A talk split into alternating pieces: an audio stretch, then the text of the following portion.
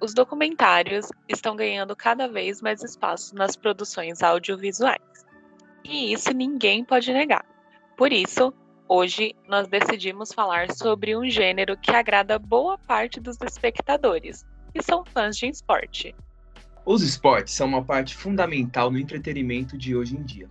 Os documentários vêm ganhando notoriedade, falam sobre as jornadas dos atletas até conquistarem a fama e os títulos. Mas, antes de nos aprofundarmos no tema, gostaria de apresentar o convidado de hoje, que é um amigo muito parceiro aqui nosso. Por isso, bem-vindo, Romualdo Soares. Muito boa tarde, F5, Léo, Mica, Aldri, a todos os ouvintes. Eu sou Romualdo Soares, jornalista, TikToker, YouTuber e tudo mais um pouco. É um prazer estar aqui essa tarde. É, meus amigos, sejam muito bem-vindos ao episódio sobre esportes.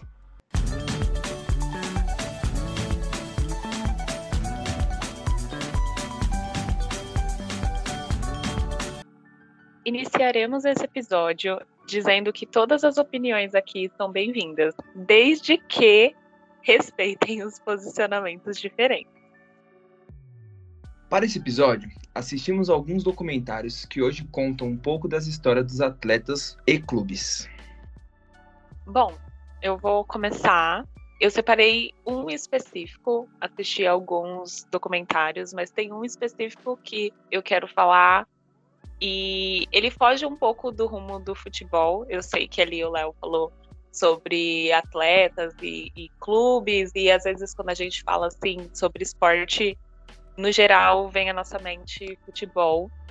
Mas é, eu assisti um documentário muito bacana que chama Sem Respirar Um Mergulho sobre o Gelo, que fala sobre a nadadora Johanna Nordblend, acho que é assim que fala. Ela, em 2000, começou a praticar o free diving, que é uma categoria de mergulho livre. É, e nessa categoria, o atleta ele usa só os pulmões, ele não não usa aquele equipamento de cilindro de oxigênio. E aí ela tinha conquistado é, o recorde, ela tinha batido o recorde de 50 metros. E nesse documentário vai mostrando como que ela começou a nadar, porque ela não é só nadadora, e o porquê de nadar no gelo. E em 2010 ela sofreu um acidente e ela acabou quebrando uma das pernas dela, e isso trouxe algumas sequelas que acabaram afetando ali o desempenho dela no desenrolar do, dos esportes. E foi quando ela começou a fazer uma terapia no gelo, com alguns mergulhos em águas super congelantes, assim, para tentar amenizar a dor.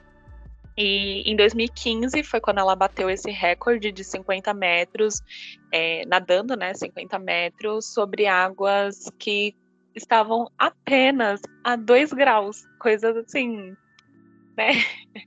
Que todo mundo faz, gente. 2 graus, quem não nada 2 graus?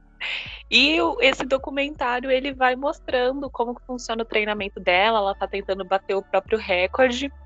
Ele foi gravado agora em, entre 2021 e 2022, se não me engano. E ele está disponível no Netflix, então é um documentário bem interessante, assim, a gente ver como que funciona um preparo de um atleta. É, claro que cada um deve ter um, um preparo e um, e um objetivo é, diferente, mas é muito interessante o documentário, então fica aqui a minha recomendação é, desse documentário? Eu não separei um documentário, mas eu separei um filme que está no HBO Max, que é King Richards, Criando Campeões, que conta a história da Serena e da Venus Williams, as tenistas, né? Todo mundo conhece, conhece elas porque elas são as melhores do mundo. É, o filme conta a história de como elas começaram, de como o pai delas, que é o Will Smith no filme, né? O ator Will Smith faz o papel do pai delas, é, mostra como que, que ele lutou, que ele, como ele batalhou foi uma coisa de louco, cara. Se não fosse ele, eu acho que nada, nada da vida dela teria dado certo, porque ele foi um cara que batalhou, foi um cara que correu atrás. É, os vizinhos falavam, questionavam a sequência de treinos que, que ele exigia das filhas, porque É, elas, a, obriga, a obrigação delas era estudar na parte da manhã e treinar à tarde. Tarde, quase noite. Então era uma rotina muito puxada. E os vizinhos questionavam, os vizinhos falavam. Mas né, a gente sabe que todo esforço gera um resultado. E hoje aí a gente vê que elas são as melhores, praticamente. São as melhores do mundo ainda, eu considero as melhores do mundo. É, é um filme muito interessante. Tá no HBO Max eu recomendo. É, vocês que gostam de, de tênis e também ver como que foi a história de vida delas, porque é uma história bem emocionante. Não foi fácil. É, no começo a Vênus estava se, se, destacando mais que a Serena tal. Depois, quando a Serena engatou, uma coisa de louco, cara. Uma coisa de louco. E o Will Smith ganhou o Oscar de melhor ator de 2022 pelo papel que ele fez de de pais das meninas. Eu só não lembro o nome dele no filme. Eu não anotei aqui. Ele ganhou o Oscar de, de melhor ator. Que foi um papel sensacional, cara. Ele interpretou de verdade o, o, o, Ele encarnou o personagem, foi uma coisa surreal. Até o jeito de andar, a expressão do rosto, surreal mesmo. E foi esse Oscar aí que teve toda aquela polêmica com o Chris Rock, mas esse não é o nosso assunto principal nesse momento. Bom, e aí, Romu? O que, que você já assistiu? O que, que você já viu? Que, que você gosta de documentário, de filme, essas inúmeras plataformas de streaming que existe aí, de tudo quanto é jeito, de tudo quanto é, é preço. Eu, eu, sou, eu, eu sempre falo aqui, gente, de preço de streaming. No primeiro episódio que eu participei, que foi do Disney Plus, eu questionei preço e até, eu questiono até hoje. A gente falou sobre as séries da Marvel. Vocês vão lembrar, claro. E eu sempre falo de preço, porque ultimamente tá caro. E o, o HBO Max, ele tá com, com as parcerias aí com Disney Plus, com Star Plus. Então dá para você pagar um pouquinho mais barato. Fica a dica. Mas aí, Romu, solta a voz pra gente, cara. Você é sensacional. Depois eu vou falar um pouco mais sobre o Romu, gente. O Romu tem uns dots guardados aí.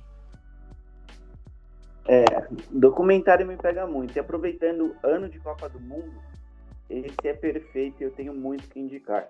Neymar, o caos perfeito, que é um documentário exclusivo da Netflix, extremamente necessário para quem ama esporte e acompanha atletas de alto nível. O documentário em si retrata toda a história e trajetória do nosso maior atleta, representante da seleção brasileira mundo afora. Conta toda a história do Neymar, desde seu início no Santos até sua chegada ao Barcelona, a sua transferência polêmica para o PSG e toda a sua trajetória na seleção brasileira. Para quem vê o Neymar, o Neymar é um atleta que gera muita expectativa tanto para o lado bom quanto para o lado ruim. E esse documentário ajuda a esclarecer muito bem a vida e como funciona o atleta de alto nível, como é o seu psicológico, o seu dia a dia e retrata o Neymar pai, o Neymar filho, o Neymar profissional e o Neymar, como todo mundo conhece, baladeiro também. É um documentário super interessante que eu recomendo demais. E aproveitando que eu acabei entrando nesse assunto de Copa do Mundo, quais são as expectativas de vocês para esse ano? Olha, eu vou começar falando que eu, eu sempre digo que eu nunca vou criar expectativa. Aí vai chegando os meses da Copa, a gente já vai comprando a bandeirinha, já vai pintando o rosto, já vai imaginando. Eu, assim, eu não sou tão boa para falar de futebol quanto vocês, quanto o Romo e o Lá, acho que vocês podem falar com mais propriedade. Mas é, eu acho que o brasileiro tem uma coisa que é nunca perder a confiança, né? Então, tamo aí. A gente fala que não vai se empolgar, mas quem sabe esse seja o ano do Hexa, né? Vamos ver. Você, Léo, expectativa lá em cima com esse Brasilzão na Copa do Mundo? Cara, sempre. Sempre, sempre, sempre. Opa, Copa, fi, já era. É, é, é igual a Mica falou, já compra bandeira, camiseta, vamos marcar de assistir o jogo todo mundo junto. É uma loucura. É assim, eu não boto muita fé nessa seleção, né? Tenho meus motivos, mas tudo bem. Nada contra quem gosta. Mas vamos sonhar, cara. Vamos sonhar aí, vamos gritar, vamos torcer. Brasilzão. Quem sabe o Hexa vem esse ano. Esse ano tem que vir, porque eu já comprei minha camiseta. já tô preparada para comemorar por aí. E eu acho que esporte é uma. É, esporte assim, quando a gente fala sobre esporte, eu acho que o futebol é uma coisa que lembra muito assim o nosso país, né? É difícil você ver uma pessoa que não gosta de futebol. Às vezes ela nem assiste é, futebol todos os domingos ou todas as quartas, quando tem os jogos, ou nem tem um time específico que ela torce, mas na Copa é muito difícil você não ver uma pessoa acompanhando os jogos. Eu falo isso porque aqui em casa é, os meus pais não curtem muito futebol, mas na Copa, gente, é inevitável. Todo mundo sentado no sofá assistindo o jogo parece uma transformação, né, Aldri? Todo mundo, mano, parece que incorpora um espírito de, de torcedor e o bagulho fica louco. É muito, é muito, Nossa. Louco. é muito louco. Sim. É muito louco. É, eu falo pra você, ó, em 2000, 2014, né, que foi a Copa do 7x1, eu lembro que eu tava viajando e eu, quando eu cheguei na... Onde foi? Mato Grosso, eu acho. Era o jogo do 7x1 e o Brasil já tava perdendo. Quando eu cheguei na casa do pessoal onde eu ia ficar, tava todo mundo sentado em volta do sofá, cara. Mano, a mulher chorava. Eu nunca tinha visto aquela mulher na minha vida. Ela chorava. Eu falei, o que que tá acontecendo? Ela falou assim, o Brasil tá perdendo. Já tá quatro. Eu falei, meu Deus do céu, foi uma loucura, cara. Isso não sai da minha cabeça. Uma, uma loucura. E é tipo assim, a gente não quer que perca, né, meu? Nosso time, o nosso país tá representando lá o Brasil inteiro. É uma coisa de louco. Pra quem acompanhou esse, esse jogo aí, esse memorável jogo do 7 a 1 é, é uma terrível lembrança, né? Cada gol era um golpe, cada gol era um golpe no Brasil. E após tantas polêmicas no, nesse período que a gente viveu, de 2010 até 2015, é, o Brasil ser derrotado na Copa da forma que foi, é, foi realmente humilhante, né? Nossa, e assim, eu achava, na minha mente, né? Gente, que replay doido é esse? Toda hora, toda hora. Mas na verdade eram vários gols. Então é uma lembrança um pouco dolorosa para os brasileiros, né? E até hoje, eh, chega no dia, acho que foi, se eu não me engano, foi no dia 8 de julho esse jogo, eu não tenho certeza. Eu sei que eu tenho uma brincadeira interna aqui com meus amigos que a gente fica tipo, oi gente, tudo bem? É, feliz aniversário do jogo de 7 a 1 que não sei o que. O Brasil, assim, vai ter que, na minha opinião, vai ter que demonstrar muita garra para poder substituir essa memória de 7 a 1 né? Vai ser puxado para eles. Melhor dizendo, Mika, ganhar o Hexa pra ser esquecido isso. Não, real, é essa a definição.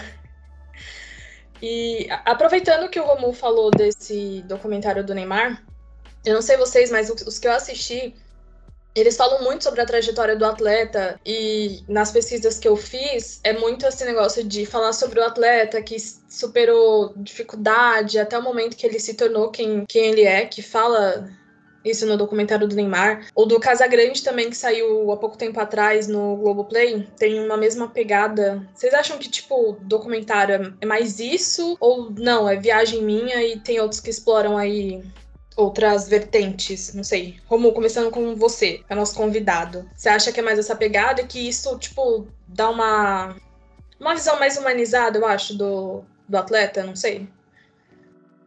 Mica, perfeito. Eu assisti esse documentário do Casagrande é, na Globoplay e para quem não conhece a história do Casagrande em si, é, ele participou do Corinthians numa época muito difícil, na época que o Brasil pedia por democracia e a gente vivia em ditadura, ele participou daquele Corinthians histórico, Corinthians da democracia já, das urnas diretas. É, ele foi um cara super importante junto com Sócrates nessa briga. E esse documentário é o que você falou, humaniza muito a pessoa. Para quem não acompanhou a história dele, a gente vê muito o Casa Grande comentarista, o Casa Grande que corneta seu time, corneta time alheio e acaba criando muitos olhares ruins para ele, para as falas dele, para as falas dele, que muitas vezes são incisivas e acabam pe acaba pegando os atletas e os próprios torcedores de uma forma desprevenida. E esse documentário mostrou perfeitamente a, a história e toda a trajetória do Casagrande, que para quem não conhece, é uma trajetória extremamente linda que mistura o Casagrande esporte, o Casagrande profissional de alto nível que ele foi, jogou a Copa do Mundo de 82, fez diversos gols, jogou para São Paulo, jogou para o Corinthians, foi campeão da Champions League, para quem não sabe, e também mostra o lado Casagrande humano, é, envolvido com a família, muito próximo da família, amava os irmãos, a mãe, o pai, mas também que se perdeu no mundo das drogas. É o, eu acho que esse é o ponto principal. Os atletas de alto nível, eles vivem em ápice. Ou ele sobe muito ou ele cai de uma vez. E o Casagrande passou por esses dois períodos por se envolver com drogas. E esse documentário dele é muito interessante porque puxa muito bem esse ponto, esse envolvimento dele com drogas, a luta dele para tentar sair é, desse mundo que a gente sabe que é muito difícil. Quando você entra, é muito difícil sair. Então é, é um documentário extremamente interessante também, que mostra esse lado humano do Casagrande. É, e eu acho que é, é, legal essa parte porque hoje, né, tem o Tribunal da Internet que fala muito sobre os erros e às vezes, pelo que eu vejo na internet, uma das coisas que eles acusam muito Casagrande é desse vício dele com drogas. Então, esse documentário mostrou muito mais do que o período dele nas drogas, né? Foi também para para mostrar a relação dele com a música, que ele é roqueiro, é, os amigos que até hoje ele conquistou no futebol, achei bem bacana. Mas e você, Léo? Nos do, dos documentários que você viu, era mais, sei lá, humanizado, era mais ou era mais técnico mesmo para falar do, do esporte, não da pessoa? Não sei, o que, que você, você sentiu aí desses documentários? Eu acho que para ser um documentário que conte a vida da pessoa, tem que pegar lá na ferida tem que, que, mostrar a vida do cara, como que o cara começou, os perrengues. É igual, no do Neymar, o Neymar treta com o pai dele, mano, no, no documentário. Ele falando que não quer assumir as empresas, e o pai dele falando que não, que tem que assumir, e eles tretam no documentário. O bagulho foi pro ar. Então, tipo assim, é, eu, na minha percepção, fica uma imagem ruim. Só que a gente tem que lembrar o quê? É pai e filho. É pai e filho. Então, pai e filho treta, discute tudo, e no outro dia tá tudo bem. O do Casa Grande, eu não assisti do Casa Grande, mas você pega o Casa Grande como pessoa, tira ele da o comentarista Casa Grande e pega o Casa Grande pessoa. É um cara, mano, que teve seus altos e baixos, passou por uns perrengues, é, igual o Romo falou, colecionador de títulos. Isso aí não pode tirar do cara. Então, acho que um documentário, para ser bem feito e, e, contar realmente a história do cara, ele tem que pegar tudo, tudo. Os altos e baixos, os podres, tudo que o cara já fez de errado, tudo que o cara acertou na vida, a relação dele com a família, a relação com os filhos, a relação com a música, né? Que ele sempre deixou isso bem explícito. E, e, seria legal hoje em dia pegar um agora, ele nessa nova carreira, que ele tá no UOL, se eu não me engano, que ele tá falando, é, virou comentarista do UOL, saiu da Globo. Então, é, é, o pessoal vai poder conhecer outro Casa Grande. Eu penso assim, né? Mas, na minha opinião, o documentário tem que pegar, né? Tem que ir nessas partes para ter uma base, para ter uma emoção, porque se for uma parte muito técnica, é, vai ficar tipo, mano, tá técnico. Vamos pensar assim, tá muito técnico, não tá humano. Tem que mostrar o lado humano, tem que mostrar é, os perrengues, as coisas que passaram, as dores, as perdas, os ganhos. É uma, é uma eterna roda gigante. Uma hora você tá lá em cima, outra hora você tá lá embaixo. E os caras sempre tentam se manter nivelados, né? Mas a gente sabe que é muito difícil, que esse mundo é um mundo muito é, é, podre, perdido, que existem muitas tentações, existem muitas coisas erradas, que infelizmente eles acabam seguindo por esses caminhos. E você, Audrey, teve a mesma percepção minha dos meninos? Não? Tá viajando muito? E o que, que você achou? E se sim, se você viu por esse viés, o que, que você achou disso de, de mostrar a trajetória? Então, é, eu acho que, na verdade, o intuito do documentário, quando você vai contar a história de uma pessoa, você quer contar além do que os telespectadores já conhecem. Então, por exemplo, o Neymar. Os meninos falaram aí sobre o Neymar, sobre a trajetória dele, que mostrou ele é, lados, faces dele, de que às vezes os fãs não conhecem, ou talvez os fãs que são muito é, como eu posso dizer, fãs que realmente assim acompanham a trajetória dele desde o começo, ou que pesquisaram muito sobre a tra trajetória dele, é, vão saber. Então, o intuito do documentário é esse: é você mostrar lados de uma pessoa que está na mídia, que, que muitas vezes é muito polêmica, o Neymar é uma dessas pessoas muito polêmicas, e você quer mostrar um lado mais humano dele. Então, é, vai mostrar ele com a família dele, vai mostrar ele nos negócios, vai trazer a infância dele, que é pro para o telespectador realmente ter uma outra visão dele. É, esse do, do Casagrande eu não cheguei a assistir, mas eu vi que tem um do Cristiano Ronaldo, assisti algumas partes dele, que tá lá no Netflix também. E conta a trajetória dele também, mostra cenas dele com o filho dele, é, ele falando sobre o clube, sobre o Real Madrid, sobre o Manchester. Então, o, o documentário ele é para isso. Quando você assiste um documentário, você não quer ver só aquelas polêmicas que tá na mídia, ai, porque ele fez isso, porque ele fez aquilo. Não, você quer ir mais a. Então, eu acho que é, os documentários são muito interessantes quando eles têm esse viés de te de te imergir mais a fundo, né? Te mostra lados diferentes da, das pessoas e não só no esporte, né? Existem muitos documentários e até filmes baseados na, na história de pessoas muito importantes e, e muito famosas, assim, que faz a gente ter uma outra percepção da pessoa. Eu acho que quando a gente conhece esse lado mais humano, a gente acaba tendo outra percepção da pessoa, vai além das polêmicas dela, né? Ah, eu, eu concordo com vocês totalmente nisso e tem muito documentário bom falando sobre muitos atletas, além do futebol, né? Que a gente citou mais futebol porque eu acho que não sei se é errado dizer, mas é um dos, dos esportes mais populares hoje consequentemente, é o que vai surgir mais coisa na mídia. E falando de documentário, acho que é impossível a gente fazer um episódio falar de documentário e falar só sobre o documentário, porque eu acho que o esporte em si, ele encaixa aqui no que a F5 fala. E infelizmente, hoje um dos temas que a gente vê muito dentro do esporte é o preconceito. Recentemente saiu uns casos aí, acho que foi no jogo do São Paulo. É, provavelmente o Rumo vai conseguir explicar melhor. Só que eu vi que alguns torcedores estavam imitando macacos e, enfim, de novo, tudo aquilo. O chato é que o preconceito não só dentro do esporte, mas num, num, geral, é uma coisa que a gente vive falando, e mesmo assim, casos como esse vivem acontecendo. E, e no futebol, que era uma coisa que, ao meu ver, devia unir as pessoas. Acaba fazendo essa separação infeliz, não é? Se a gente pode dizer. E as consequências nem sempre são as esperadas, né? Porque o que a gente vê é que os caras fazem coisas como essa e vão para a delegacia e no final não dá em nada. Então eu queria saber de vocês assim, é tipo ao ver de vocês por que que isso acontece e se as decisões a respeito dessas ações estão sendo eficazes ou não. Eu vou começar de novo pelo Romu, porque eu não sei se a gente pode dar esse spoiler, mas né, ele tem uma certa paixão aí pelo São Paulo, já dando um spoiler bem grande. Eu acho que foi no jogo deles mesmo. Então, Romu, o que, que você acha a respeito disso? Assim, a gente fica, claro, indignado, mas as ações para que isso não ocorra, você acha que está sendo eficaz, não está sendo? Comenta aí um pouquinho. É, o tricolor paulista mexe com o meu coração, não tem jeito.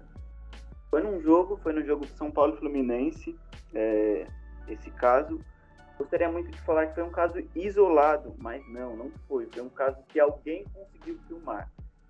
Porque nas arquibancadas, Brasil afora, até mundo afora, né? Recentemente na Libertadores aconteceram casos assim também. É, os torcedores argentinos, quando clubes argentinos enfrentam times aqui do Brasil, é recorrente essas situações. E infelizmente aqui na Sul América é assim. O, o tratamento quanto a essas questões é, que envolvem racismo, machismo, todo esse mal da nossa sociedade, a Comebol em si, que é quem cuida do futebol sul-americano, a CBF deixa muito, muito a desejar.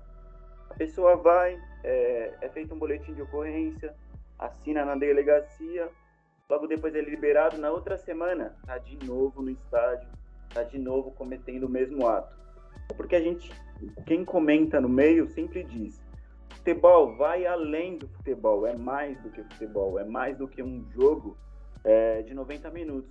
Futebol é uma extensão da vida.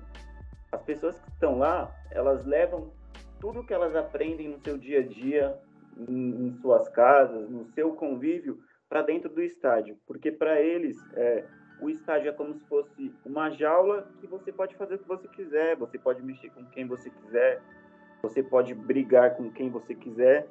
Isso conta muito é, pela segurança. Segurança a gente não tem no estádio, o policiamento é pequeno, a Federação Paulista toma algumas atitudes para tentar diminuir isso, como torcidas rivais.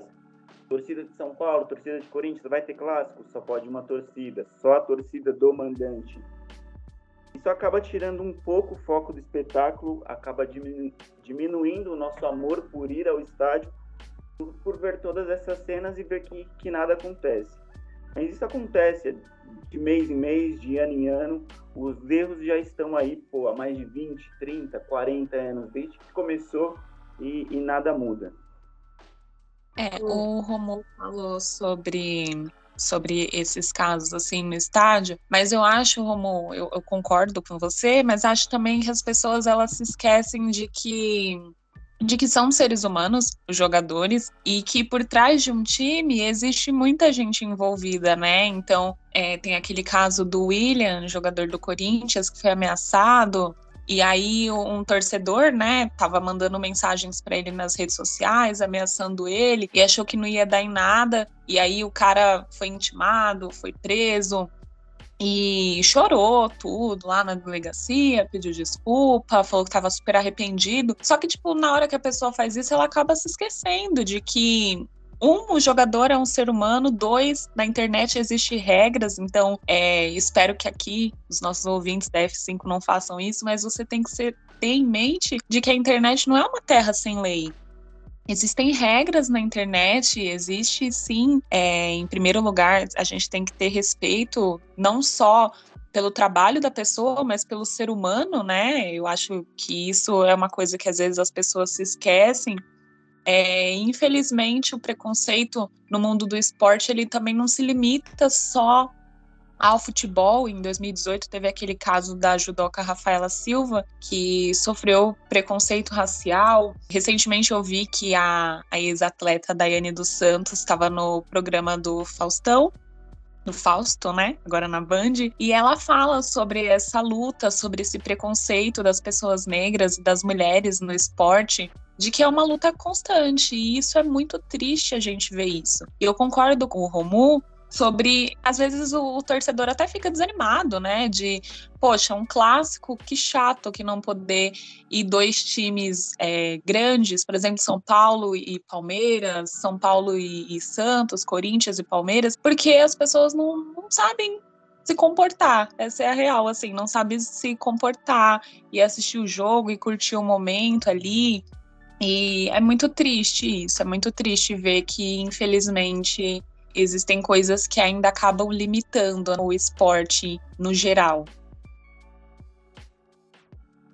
Ó, oh, eu, eu não sei se, se é só em São Paulo que é torcida única. É, Romulo? Só, só, só em São Paulo que é torcida única? Sim, sim. Só em São Paulo, né? Aí é isso que é engraçado, porque você vai em Rio de Janeiro, Fla-Flu, que é como se fosse um Palmeiras e Corinthians aqui. Mano, os caras tá tudo junto, pô. Isso que não dá pra entender. Você entendeu? Tá todo mundo junto, todo mundo de boa, tranquilão, e torce, curte. É, é igual lá fora. É, a gente vê jogos, aí você vê as pessoas, uma camisa, vai, uma verde, uma, uma preta e branca, ou é, uma camisa tricolor e outra branca, vai, Santos. Então, fora, em São Paulo, que o, que o pessoal leva isso ao extremo. Assim, dá pra ver.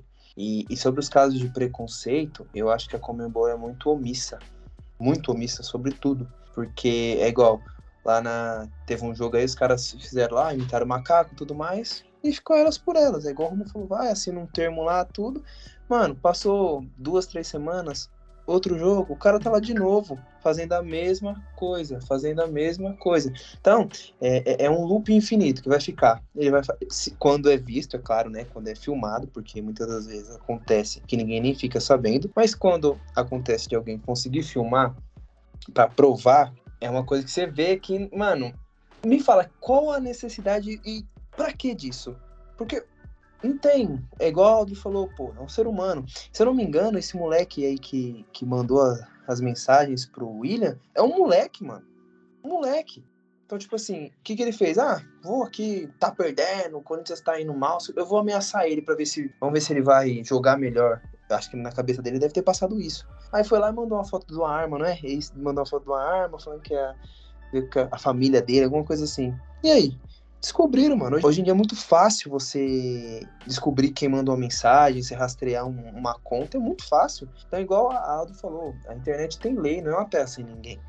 Então, tipo assim, toda ação vai ter uma reação. Você tem que ter isso na cabeça. E quem pratica esse tipo de ato, quem acha, ah, nossa, meu Deus do céu, eu vou ameaçar o, o, o goleiro do, do, Palmeiras, o Everton, porque ele não pegou um pênalti, vou mandar uma foto de uma arma para ele. Mano, o cara tira um print daquilo ali. Quando menos pensar, a polícia tá batendo na porta de quem mandou.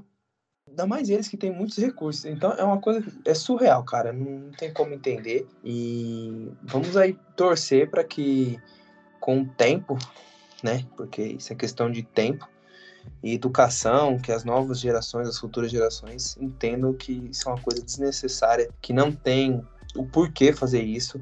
Como o Romo falou, o futebol vai além disso, cara. O futebol é uma coisa que une pessoas, une povos, a gente vê na Copa do Mundo. Então, não, eu não vejo uma coisa, falar, ah, vou, vou xingar o cara. Pô, não, no momento do jogo, você tá lá, você gritar beleza, tá torcendo, mas você dirigir a pessoa, xingar, imitar um macaco, isso aí não, não me desce, não.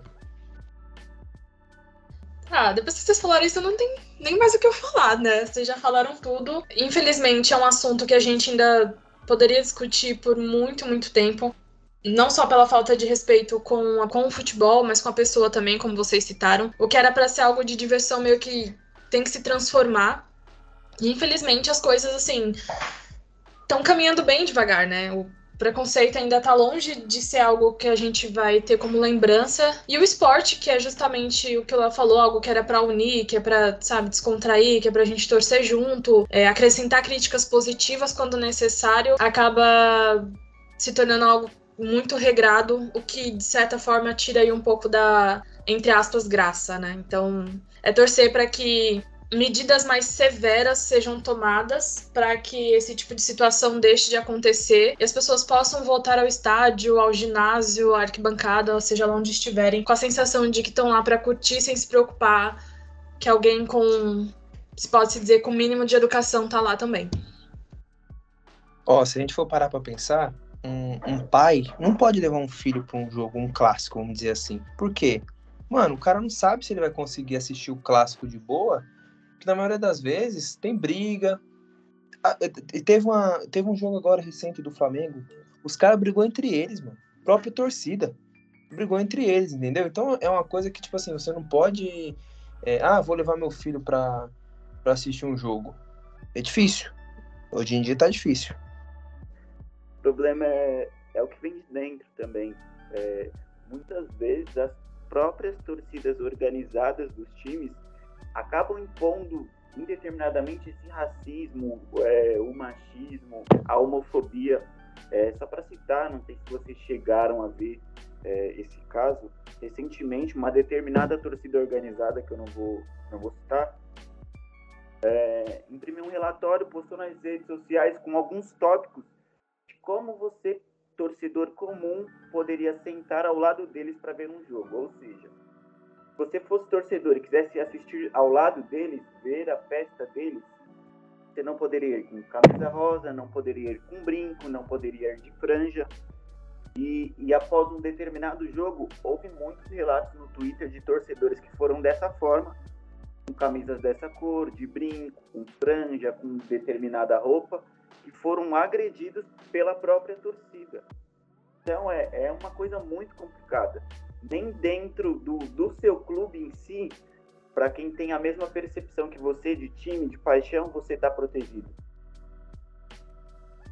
É, e aí saindo desse tema super pesado sobre preconceito e tal, agora a gente vai entrar num que também não fica muito longe. A gente vai falar um pouco sobre as polêmicas aí do mundo do esporte.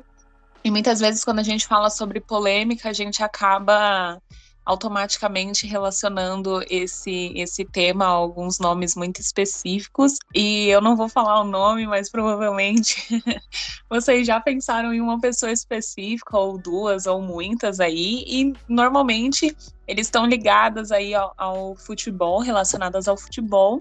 Mas vale lembrar que aqui é, a gente está falando sobre esporte no geral, então a gente não está se detendo apenas ao futebol, apesar da gente estar tá comentando bastante aqui. é, falando sobre polêmicas aí, o basquete também ele é um, um, mundo assim onde permeiam muitas polêmicas, inclusive desses times muito, muito grandes. E tá rolando ainda aí uma polêmica envolvendo o nome do LeBron James. Ele é jogador do Lakers. E há alguns vídeos que mostram ele empurrando um jogador do Suns acho que é assim que pronuncia, quando o jogador estava indo fazer a cesta, tá chegando perto do aro, e aí fizeram um compilado de vídeos do LeBron empurrando alguns alguns jogadores e aí as opiniões ficaram um pouco divididas. Tem gente falando que não, não tem nada a ver, que foi tipo meio que sem querer, mas assim, gente, sinceramente, eu gosto muito do Lakers, mas é, não sei, eu não, eu não é difícil assim você querer você querer falar, né? Tipo, tentar defender. Eu não, não vou tentar defender o LeBron, mas quando a gente fala sobre polêmica, assim, envolvendo alguém no esporte, a gente tem que tomar muito cuidado, eu acho, que com a nossa opinião, porque às vezes você acaba tomando um, um, um, partido, tomando uma posição que muitas vezes não era aquilo que você queria, sabe? E esse fizeram aí um compilado de vídeos do LeBron e e, e, falando que já era uma coisa que ele sempre fazia, que esse é um, ele tem um jeito meio agressivo de jogar, mas é, é, é meio difícil, assim, sabe? É meio difícil, assim, você você tentar ajudar não, não ajudar, né? Sei lá, você você tomar um partido. E aí, quando a gente entra nesse tema de polêmica, muitas vezes ele acaba envolvendo mulheres, né? dinheiro, é, fama, e aí é um tema que, que pode, acho que, render alguns assuntos. Romulo, sobre polêmicas, tem algo que você quer falar? Assim, tipo, tem um caso X que talvez você lembre que, que às vezes você acabou tomando um partido, sei lá, você ficou do lado do, do jogador, ou então você achou que ele vacilou muito? Cara, é... isso é muito complicado realmente. Um caso recente que aconteceu São Paulo Futebol Clube foi o do Daniel Alves, né? Daniel Alves chegou aqui no Brasil, titulando São Paulino, titulando o Tricolor, colocando mais de 50 mil pessoas na sua apresentação. Todos confiantes no futebol dele, até porque o Daniel Alves é um cara que tem muita história no Brasil, na seleção brasileira e no mundo. Acabou saindo do clube, acabou se deixando levar pelo, pelo seu extra-campo, saiu do São Paulo falando mal do time e a torcida se revoltou contra ele. Inclusive eu me revoltei contra ele também. Ele tem os pontos dele, é aí que tá. Muitas das vezes, quando a gente se revolta com um determinado jogador, ou seja de qual for o esporte, por pontos, por determinadas situações, a gente nunca sabe o contexto completo. Ele se revoltou contra o clube, falou mal do clube, grande parte da torcida o, o criticou e ainda o critica, mas também tem outro lado, o clube também deve ele. Então, o clube também, o clube merece crítica, o jogador merece crítica. Então, às vezes, quando a gente não sabe os dois lados da história, como você citou do, do LeBron James, pô, ele é um super atleta, atleta de alto nível, e até então, por tudo que eu vi dele, é um cara super respeitoso. Só que quando a gente pega esses compilados, compilado ele sempre vai na vertente de quem está editando o vídeo. Se você quiser fazer essa pessoa ser maravilhosa, você vai fazer um compilado só de coisas boas. Se você quiser fazer ao contrário, você vai fazer um compilado só de coisas ruins. Então é como um, um jornalista gaúcho não se briga com a notícia nunca. Então você tem que sempre tentar, por mais que seja difícil, sempre tentar medir os dois lados o, o atleta está certo, o outro atleta está certo, quem está criticando está certo, você tem que sempre tentar ver esses pontos. Esse do Daniel Alves é um que me pegou muito no início, só que após ver o contexto inteiro da situação, uma cabeça mais fria, eu consegui ver que, pô, eu tenho que. Não é assim também, vou chegar cornetando a pessoa, tem que parar, tem que analisar, ver quem está certo, quem está errado, e aí sim é, expressar minha opinião. Mas é muito complicado essa situação quando se relaciona à polêmica, né? Polêmica infla o ego de todo mundo. Ai, gente, fica até difícil argumentar com vocês, mas olha, é, eu acho muito isso. Eu vou trazer um outro esporte aqui, que é o vôlei. Eu, particularmente, sou muito fã de vôlei. E aí, recentemente, saiu, tipo, umas notícias a respeito da jogadora Tandara e da, da Tiffany. A Tiff, ela é uma mulher trans. E ela tá jogando pela Liga Feminina. A Tandara expressou, não sei se descontentamento, mas eu vou colocar dessa forma agora, por conta da questão física da jogadora. E aí entrou meio que nisso de tipo, ah, a Tandara tá sendo transfóbica, porque a Tiff se identifica como uma mulher. E aí ficou isso dessa, dessa jogada das duas. Até hoje, não sei se teve um desfecho. Por enquanto, a Tiff ela continua jogando na, na Liga Feminina. Se eu não me engano, agora ela tá no time de Osasco. Ela continua e isso. Até então, o pessoal que cuida, a CBV, que cuida do vôlei, eles não identificaram que isso pode ser algo que, que atrapalhe as outras jogadoras, as outras participantes da, das ligas femininas, da Superliga e dos outros campeonatos. Mas é algo a ser discutido porque envolve muito mais do que só o mero jogo, né? E aí as pessoas já levam para opinião. Foi que nem o Romulo falou que a notícia sempre vai ser do viés da pessoa que tá contando essa notícia. E a mesma jogadora Tandara agora também tá afastada porque ela foi acusada de doping na, na Olimpíada de Tóquio no ano passado.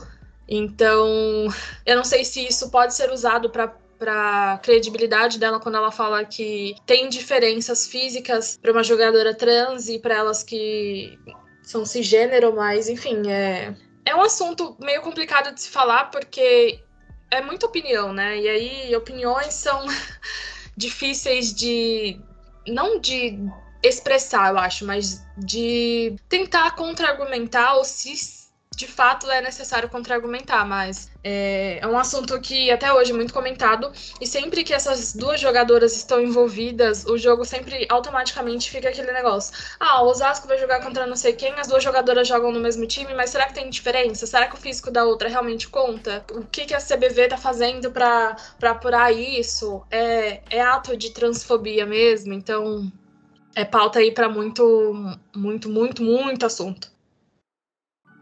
Eu queria trazer um esporte aqui, também diferente, que é o tênis. E aí eu queria falar do Novak Djokovic, o aberto da Austrália, e ele foi impedido de participar porque ele não tomou a vacina contra a Covid-19. Foi um, uma polêmica, o mundo todo falou sobre isso. E ele foi até deportado do país, ficou um tempo num, hotel, foi deportado do país, porque as novas leis né, de, de trânsito, de de turistas e tudo mais, obrigam você a ter o passaporte vacinal completo para poder adentrar o país. E ele não tomou, ele é contra a vacina, tudo mais, então ele causou uma euforia muito grande. A galera ficou louca, ele é, atualmente ele é o melhor tenista do mundo.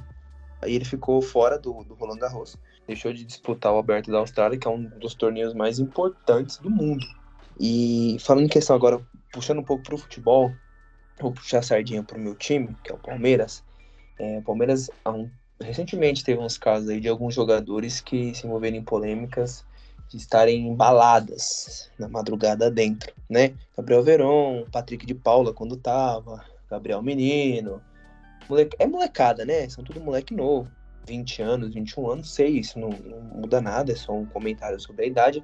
E a molecada curtindo a noite, se envolvendo em polêmica, tudo. Acontece que né, os torcedores foram cobrar os jogadores, porque se você não vai bem e ainda vaza um vídeo seu tomando uísque, tomando cachaça, essas coisas, a galera vai cair matando em cima. Então é, é uma coisa que, tipo assim, é, o, atleta, ele tem que ter muita noção do que tá fazendo.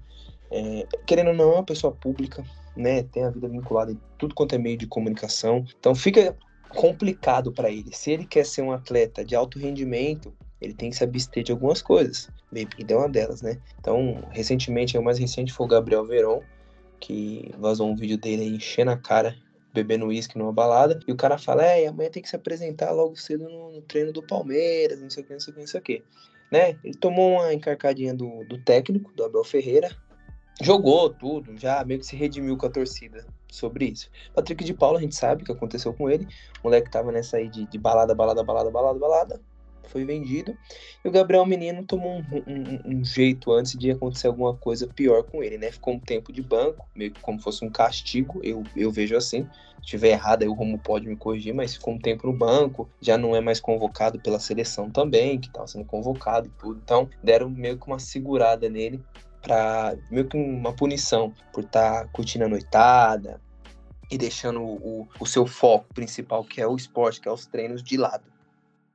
É, eu acho que, bem assim como, como vocês falaram, quando a gente fala sobre polêmicas, a gente tem que sempre ter em mente de que, além do, do esporte, da profissão que aquela pessoa está exercendo, ela é um ser humano. E seres humanos cometem erros. E aí fica um pouco complicado, assim, a gente querer tomar um lado, porque às vezes, poxa, é o seu jogador, né? Você, você curte aquela pessoa, você gosta do trabalho dela, você quer defender ela, mas às vezes vai além daquilo que a gente está vendo. Às vezes uma polêmica tem muito mais coisa por trás do que a mídia mostra, muita coisa por trás do que os nossos olhos ali estão vendo, do que a gente está acompanhando, então é um pouco complicado.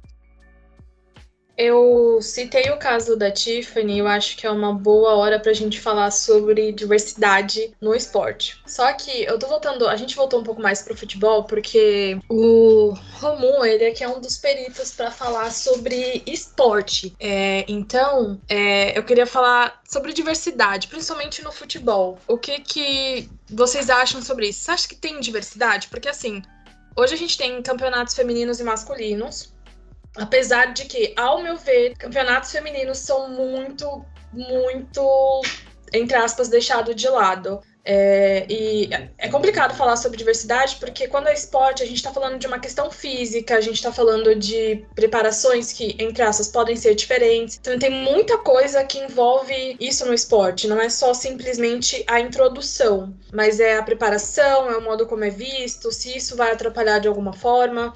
É, esse caso da Tiffany é um caso que tem muita discussão porque, de novo, é a questão física. Então, assim, no, no esporte é difícil a gente falar sobre diversidade, só que ao mesmo tempo eu acho que ainda assim é uma coisa necessária de se falar porque campeonatos masculinos acontecem todas as quartas, aos domingos na TV aberta, e aí, consequentemente, durante a semana tem muito jogo rolando. Só que geralmente o que você vê sobre o feminino é sobre o final do campeonato, ou sei lá, os últimos jogos, as últimas etapas de uma competição. Então, o que, que vocês acham a respeito dessa diversidade? Falta mais visibilidade? Não, não falta. Romulo, você é nosso convidado, por isso você vai ser a primeira pessoa a abrir sua opinião aqui. O é, que, que você acha disso de diversidade? Como é que você vê o que está sendo apresentado hoje no, no futebol, vai, que é mais a sua área aí? O que, que você vê a respeito disso? Cara, é, é muito complicado é, citar, principalmente no futebol, ou seja, em qualquer outro esporte, mas, mas no futebol em destaque, é, esse espaço para as meninas, para as atletas a gente tem muita, gente tem muitas meninas de alto nível, é, mas jogando em clubes do exterior. A gente sabe que recentemente foi feita uma lei, todos os clubes que disputam a Série A tem que ter um clube feminino, tem que ter um time feminino. Agora tem São Paulo, tem São Paulo, tem Corinthians, tem Palmeiras, tem Santos.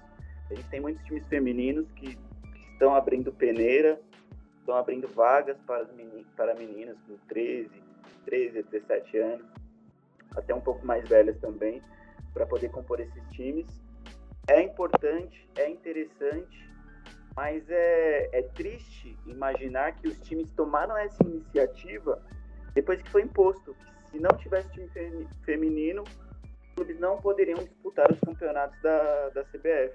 O, o lado bom disso é que a internet está é, tá tomando tudo, está tomando geral. Internet, o YouTube, o TikTok, então, através deles, é, para quem gosta, para quem quer acompanhar, a gente consegue assistir com mais propriedade os campeonatos femininos. A Band também, que foi sempre uma percussora do campeonato feminino em si, é, sem estar tá transmitindo os campeonatos. A gente tem Campeonato Paulista agora, feminino, a gente tem Libertadores feminina, a gente tem Campeonato Brasileiro, Sub-17, Sub-20 está começando a caminhar. No Brasil está começando a caminhar a, a, pequenos passos, é verdade. Mas a gente tem que partir de algum lugar. Se a gente for lembrar que no Brasil era proibido uma regulamentação absurda de que era proibido que as mulheres jogassem futebol, hoje a gente está muito à frente. Só que muito longe do que a gente poderia estar, comparado com outros países que dão muito valor ao futebol feminino, como os Estados Unidos, Espanha, países europeus. Mas o, o Brasil está caminhando, cara. Infelizmente, a passos lentos, muito lentos, mas a gente está seguindo.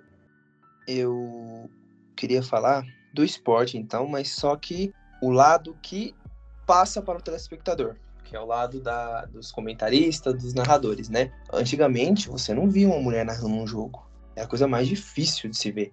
Muito difícil mesmo, comentando também. E hoje em dia, é um espaço muito, muito aberto. Elas estão aí dominando tudo. Esses dias estava no Sport TV e quem estava narrando o jogo era uma mulher, a Renata Silveira.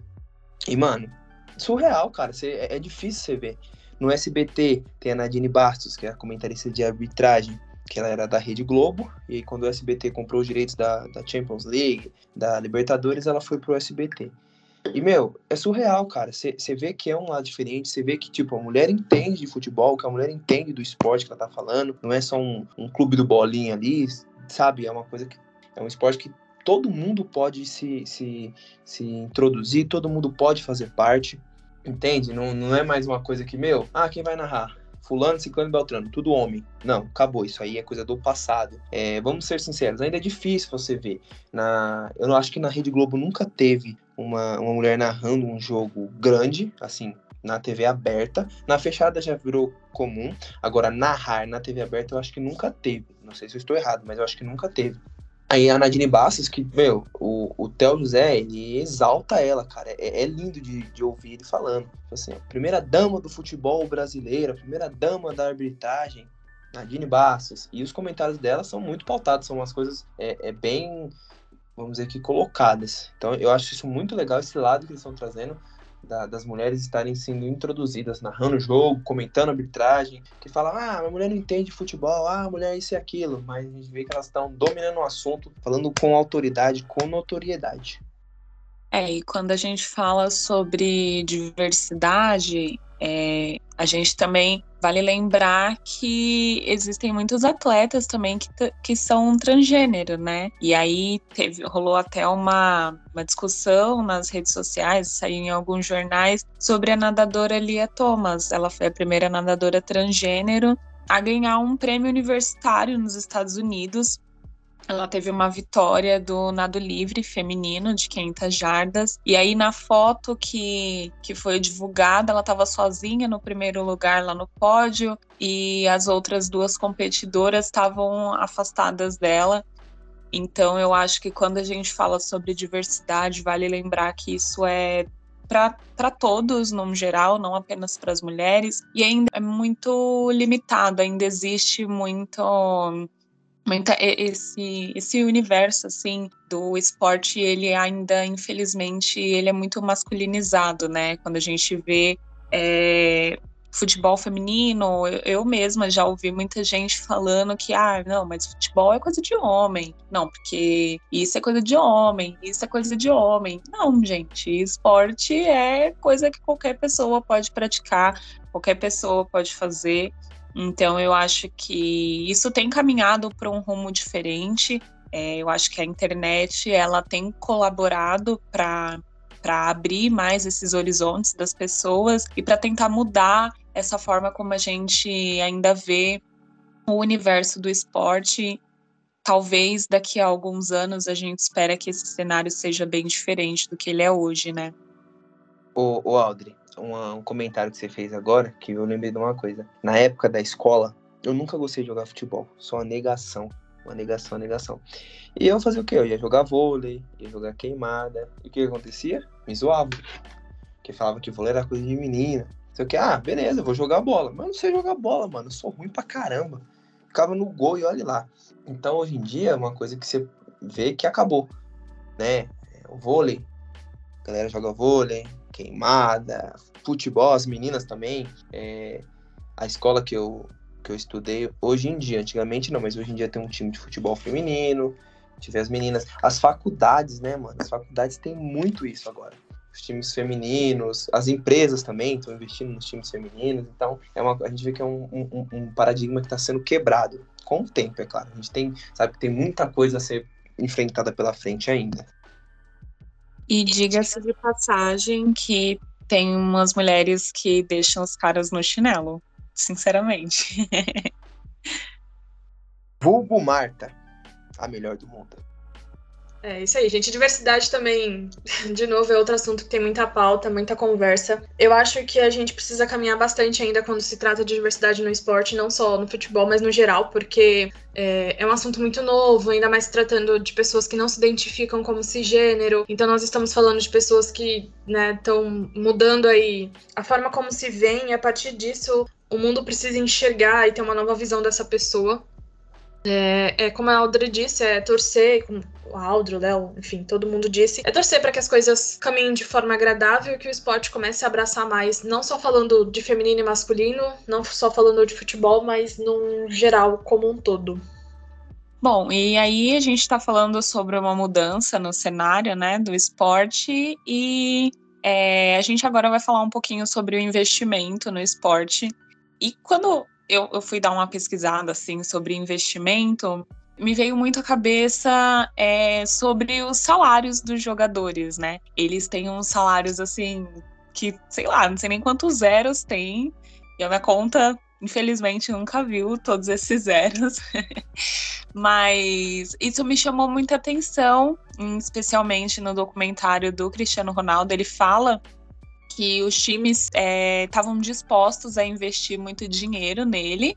E quando passa no jornal sobre ah, tal time vai contratar tal pessoa, e aí falam sobre isso. E no meu ponto de vista, isso é um investimento para o time, afinal de contas, ele está contratando aquele jogador para trabalhar para eles, né? E aí é, Existe um programa de patrocínio de direito da Secretaria Especial do Esporte do Ministério da Cidadania, chamado Bolsa Atleta, e ele basicamente é um programa que ele visa garantir a manutenção pessoal do atleta de alto rendimento que não tem patrocínio, e é como se fosse assim, bem simplificando para vocês entenderem, é como se fosse uma bolsa de estudos. Então, o atleta ele vai jogar e o governo vai pagar para ele jogar. E eu achei isso muito interessante. É, eu nunca tinha ouvido falar sobre essa bolsa atleta, nunca tinha, é, para ser bem sincera, assim, eu nunca tinha me aprofundado assim no mundo do esporte com muito, com muito afinco. Mas nas minhas pesquisas a respeito de investimento, eu achei sobre isso. No Brasil, a gente isso não tem como negar, gente. Tem muita gente talentosa no Brasil. Tem umas pessoas assim que você olha e fala: Meu, essa pessoa brilha demais no esporte, essa pessoa nasceu para fazer isso. Mas muitas vezes é, é, é, um caminho muito árduo a ser percorrido, então às vezes o atleta acaba desanimando por não ter patrocínio. E aí vem o governo federal e, claro, né, existem alguns pré-requisitos e eles dão prioridades para jogadores olímpicos e paraolímpicos, mas também existem outra cate outras categorias que eles acabam abrangendo e apoiando. E é muito legal saber que existe esse tipo de investimento. Eu acho que é uma coisa pouco divulgada, pouco se fala sobre isso, mas eu acho que os atletas, num geral, precisam desse incentivo. Acho que eles precisam de alguém apoiando o seu trabalho, sabe? Alguém que acredita é, que vale a pena e que você nasceu realmente para fazer aquilo. Mas e aí, Mika, o que, que você acha sobre esse tema de investimento? Eu acho muito bacana porque nosso país ele é rico de muitos atletas bons e isso ficou muito visível na, na última Olimpíada é, lá em Tóquio não nesses esportes mais visados, vôlei, futebol, mas no skate a gente foi muito bem.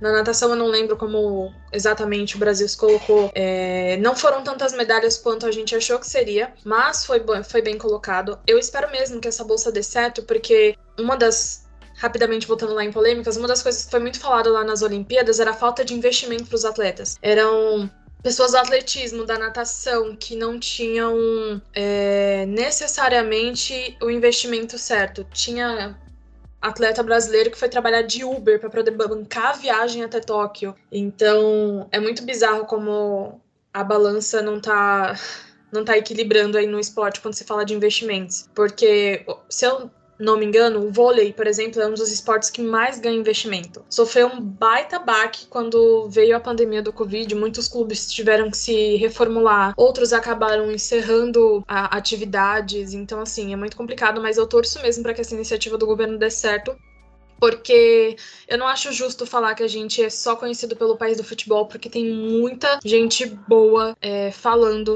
e sabe? Não, não só na questão de falar, mas na questão de agir mesmo como atleta. Então, quem sabe, né, no futuro aí as coisas caminhem melhor e a bolsa realmente dê certo. Mas é, é importante ter esperanças nesse caso, eu acho. E aí, pra gente finalizar, porque já ficou bem longo esse episódio, é, como a gente já comentou sobre a Copa, eu vou deixar a Copa de fora. Eu queria dizer aí pro pessoal: o Léo falou que não tá muito confiante com a, com a seleção agora, o Romulo ainda não deu a opinião dele sobre. Mas o que, que vocês esperam, assim, a respeito dos próximos capítulos no esporte? A gente tem aí a Copa do Mundo no final desse ano, tem a Olimpíadas lá é, em 2024. Ano passado a gente foi campeão olímpico, então não sei se se vale a pena destacar isso aí no futebol, mas a gente foi campeão olímpico. Então, assim, é, quais são qual é, qual é a visão de vocês para esses próximos desafios que o esporte vai enfrentar aí? Léo, é, rápido aí, o que, que você acha, assim, por que, que você não gostou, não tá muito confiante nessa seleção? O que, que você acha que vai, que, que pode esperar a gente no final do ano e em 2024? Vamos lá. É, eu acho que a, a seleção hoje em dia é, não é o técnico que convoca, e sim o patrocínio. Infelizmente é assim que funciona. A gente vê quem manda no futebol brasileiro é o patrocinador. Então, quem for mais é, viável para ele é quem eles mandam chamar. A gente sabe tem, meu, tem muitos jogadores no Brasil bons, cara, que estão mostrando um bom trabalho e nunca nem foram cogitados aí para a seleção. Então, por isso que eu acho que não, sabe, não tá casando. É isso que, quando isso acabar, quando derrubar essa, essa barreira, o patrocinador sair fora e não ser mais um cara que vai estar tá mandando no futebol, quando o dinheiro. É, é que é muito difícil quando o, dinheiro faz muito parte disso, né? É, quando o dinheiro parar de fazer parte e o técnico tiver o livre-arbítrio para poder fazer assim, é, não, não, a gente vai chamar o Y e o Z, não vamos chamar o A e o B. Bater de frente, o futebol vai evoluir muito mais, né? A gente fala aí, ó, o Hulk, o Hulk do Atlético Mineiro é um cara cotado para ir para seleção. Nunca foi, assim, nunca agora, né? Nessa, nessa volta recente dele ao Brasil. Não foi chamado, pô. O cara tá jogando demais. Tem os jogadores do Palmeiras, tem jogadores de todos os times que são cotados para a seleção, mas o nome nunca nem foi cogitado. Chega lá, aí, para fazer alguma média, chama os caras. Os caras ficam no banco, mano. Não joga. Você desfalca o seu time aqui no, no Brasil, pra ir pra seleção e você fica no banco. Pô, é uma puta honra, é, é, é bom? É. Mas você fica sentado no banco, tu mais satisfacando seu time aqui, você fica sem um ritmo de jogo, que é uma coisa muito importante. Então, por isso que eu não boto muita fé nessa seleção, porque é muito marketing. E marketing não ganha título. O marketing, ele só gera dinheiro. E, infelizmente, no, no, no, no mundo de hoje, é, é como que eu vejo. As Olimpíadas de 2024, em Paris, na França, vamos dizer que confiante com o Brasil, tem muitos atletas bons, atletas de alto rendimento. É, a Bolsa Atleta, né, é, é um, um, incentivo muito bom, né, porque, como, como as meninas falaram, é só o vôlei, só esses esportes, assim, que tem grande destaque, que tem o um patrocínio, e os outros esportes ficam deixados de lado, esquecidos. Então, a galera é, pesquisar mais, vamos ver quais esportes que tem, pô, judô, temos judô, tem esgrima, tem o hipismo, tem tem um monte, tem N, N, N, N esportes. Não é só o futebol, não é só o vôlei, não é só o, o atletismo, que são os esportes que tem mais ênfase, né? Tem muitos outros, muitos outros. Então, a gente tem que pesquisar, a gente tem que, que ir atrás, ver o que tem, é, pesquisar sobre e, e mostrar para o pessoal, para as novas gerações, né, para o futuro, que não é só o Y e o Z, que tem um alfabeto inteiro a ser pesquisado, a ser explorado. É, é, é, esse é meu pensamento, assim, por cima sobre a Olimpíada, sobre Copa do Mundo aí, o que vem pela frente, os próximos grandes eventos esportivos.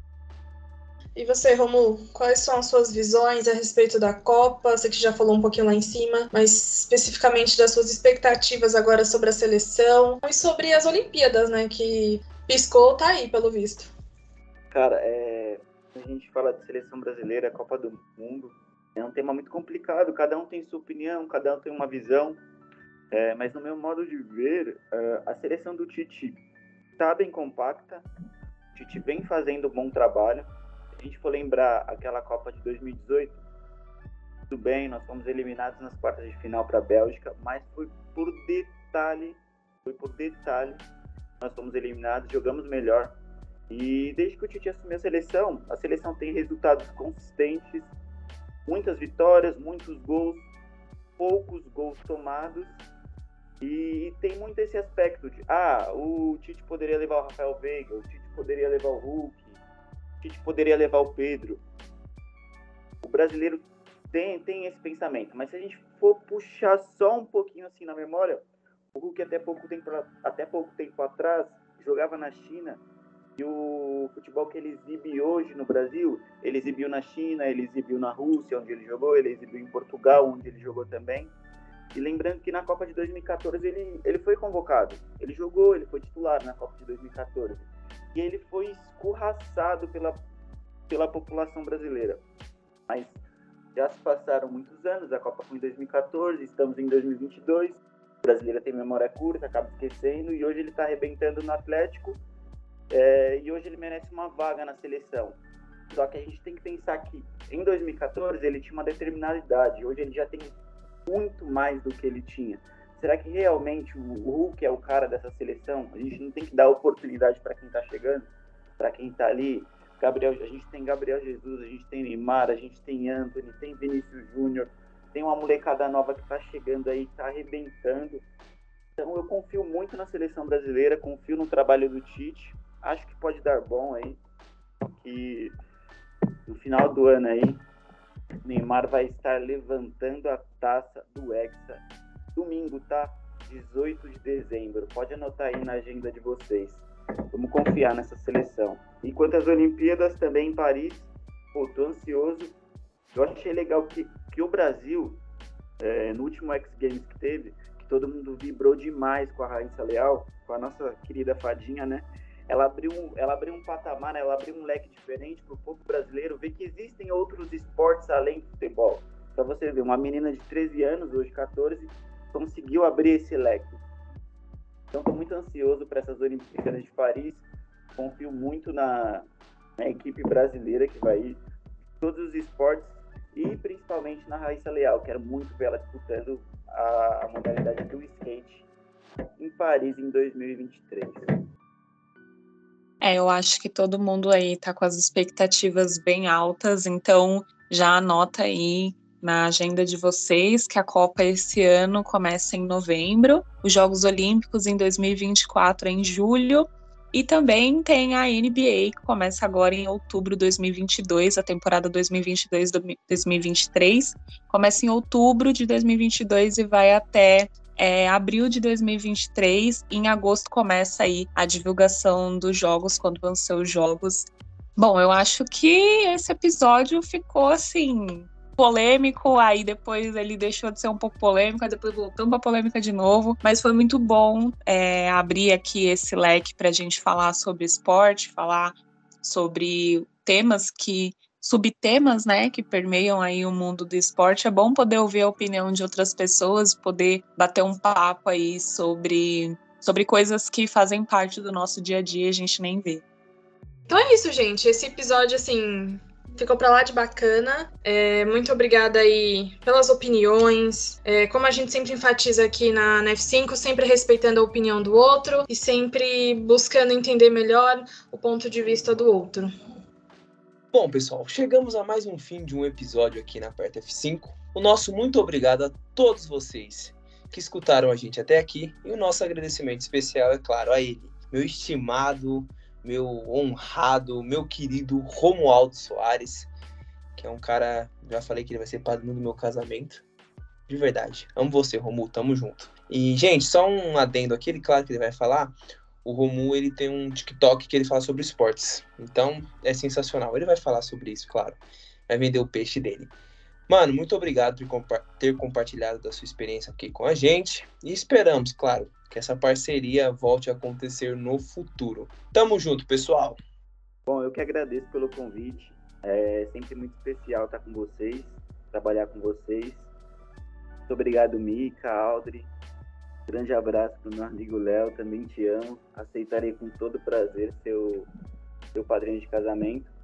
Como o Léo citou, tem um TikTok, tem um canal no YouTube também, para quem quiser dar uma olhadinha, Roma Soares. Tento produzir todos os vídeos, todos os dias, vídeos sobre futebol e afins.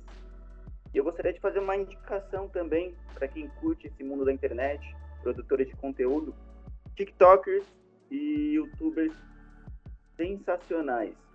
Luana Maluf, produtora de conteúdo, Bigóis, TikToker, Gabi Martins, produtora de conteúdo também. Para quem gosta de correspondente internacional, Isabela Pagliari, ela é, ela é ex-correspondente da TNT. Essas meninas fazem um trabalho excepcional na internet. Eu amo acompanhar, acho que vocês também gostariam. Eu agradeço muito, o convite foi muito especial. Adorei passar esse tempo aqui com vocês e espero pelos próximos. Muito obrigado. O bom é que ele já aceitou o pedido de para ser padrinho de casamento, gente. Então tá gravado, não tem como voltar atrás. Só isso.